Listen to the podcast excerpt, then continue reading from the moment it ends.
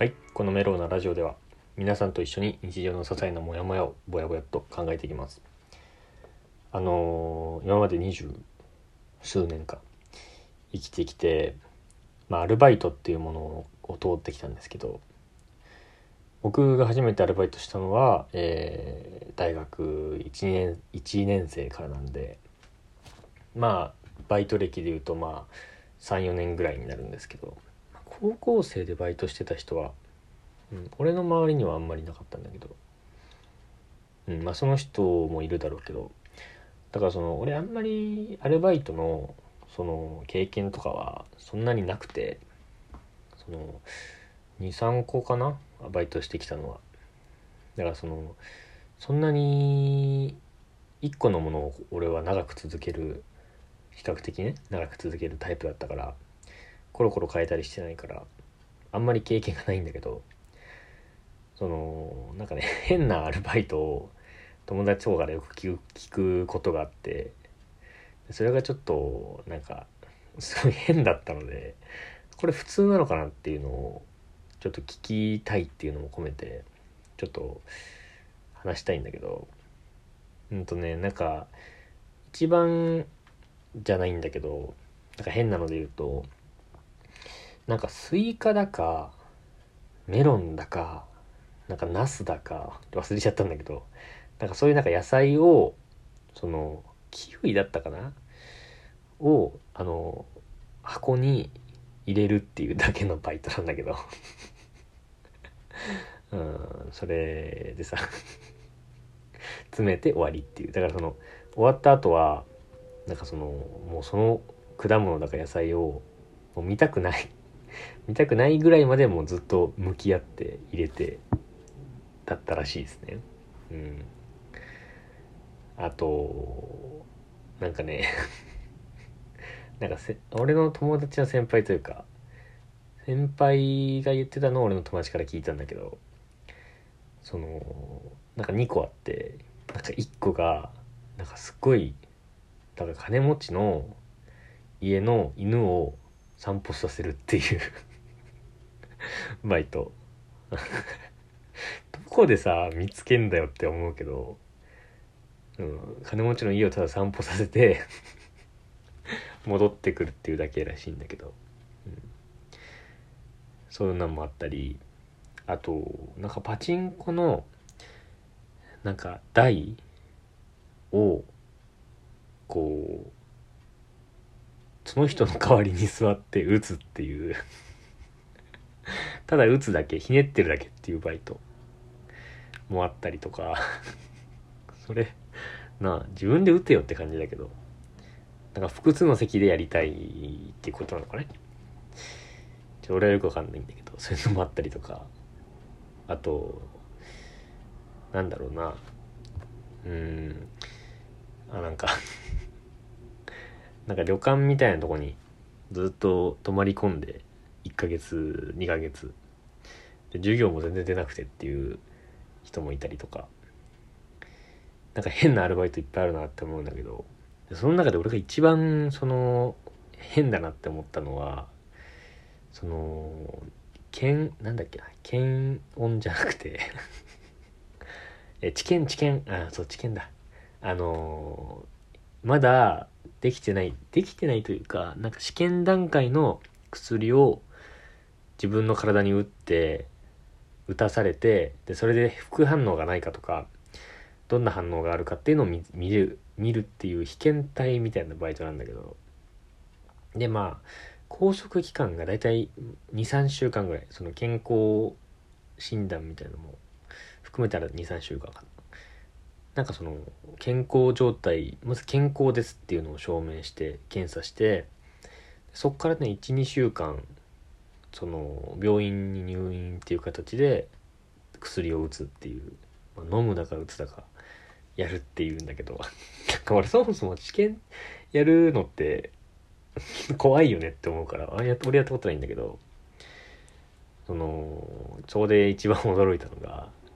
その副反応があるわけですよ治験って。で例えばなんだろうな美容効果がある薬があるとしたらまあほとんど肌が綺麗になるんですけど、えー、1%の確率でとか、えーまあ、低いんですよ。1%とか0.5%とかの確率でちょっと髪の毛が抜ける可能性がありますとか。でそれを承諾して受けるのが治験なのよ。でそのまあその分そんなん聞いたらやんないだろうって思うだろうけど結構割が良くてその2週間とかで20万とか30万いかないのかな？20万とか。いくんですって。だからその 何て言うんだろうな。そ人気の金ない学生とか 体がどうなってもいいから金がないっていう学生には人気のバイトなんですけど。でそのそれで一番 ごめんねちょっと話長くなったけど。あの一番びっくりしたのがなんかそのどういう作用があったのか忘れちゃったけどその副反応が その1%の確率で1%の確率でその性欲がゼロになるっていう副反応の、えー、知見だったんだけどその話聞いて。それやるかねと思って。そのさ1%ってさ相当高いと思うよね。100人治験したらさ1人がもう一生性欲ゼロで生きてくんってよ。やばくない？そのだってさ三大欲求の一つだから要はその一生眠くなくなるとか 一生お腹空かなくなるとか そういうことでしかもその人大学生だったからまだだって子供もさあの産んでない産んでないっていうかこれから家庭を持ってくとか。ねそのなんか恋愛しかりさやっていくのに。その1%の確率で性欲ゼロになるリスクを背負ってさ2 3 0万取るってさ。それ聞いた時すげえ面白くてさなんかその人ちょっと変わった人だからなんかやりそうだなと思って面白かったんだけど。それやる？みんな。やるかね？俺は絶対できないんだけど。まあ、そもそも知見がそんなにねその、まあ、懐疑的だからさ俺は。まあやらないんだけど、0.1%だとしてもやんなくない？その リスクでかすぎない？その。